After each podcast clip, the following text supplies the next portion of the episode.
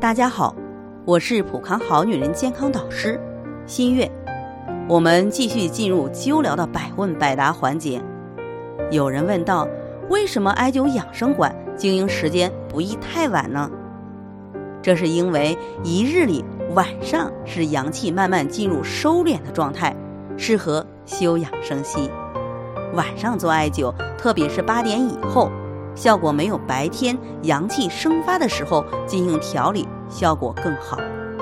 艾灸养生馆区别于其他休闲娱乐场所，服务必须是建立在遵循人体自然规律和医理的基础之上，唯有这样才能将调理效果提升到最佳状态。是否异性施灸效果比同性施灸效果更好呢？俗话讲，男女搭配，干活不累。理论上是的，因为可以达到阴阳互补调和，男女互相施灸很少有睡着的，精气神儿也会适当的提升。所谓心到、意到、气到、神到，调理效果自然会更好。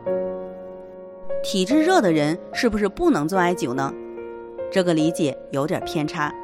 艾灸具有双向调节功能，热症施灸，《内经》中说：“因其势而解之、散之、生之、阳之，如开启窗，如解起背，结胃之法。”艾火施灸可以使血管扩张、血流加速、腠理宣通，从而达到火郁发之的散热、退热、驱邪外出的目的。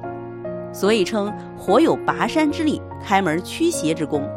所以呢，大家不必害怕，我们身体的功能很神奇，正气内生，寒热之邪自然出矣。所以热性之人呢，可以灸。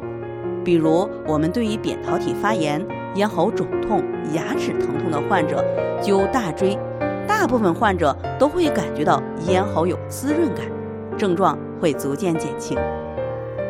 在这里，我也给大家提个醒。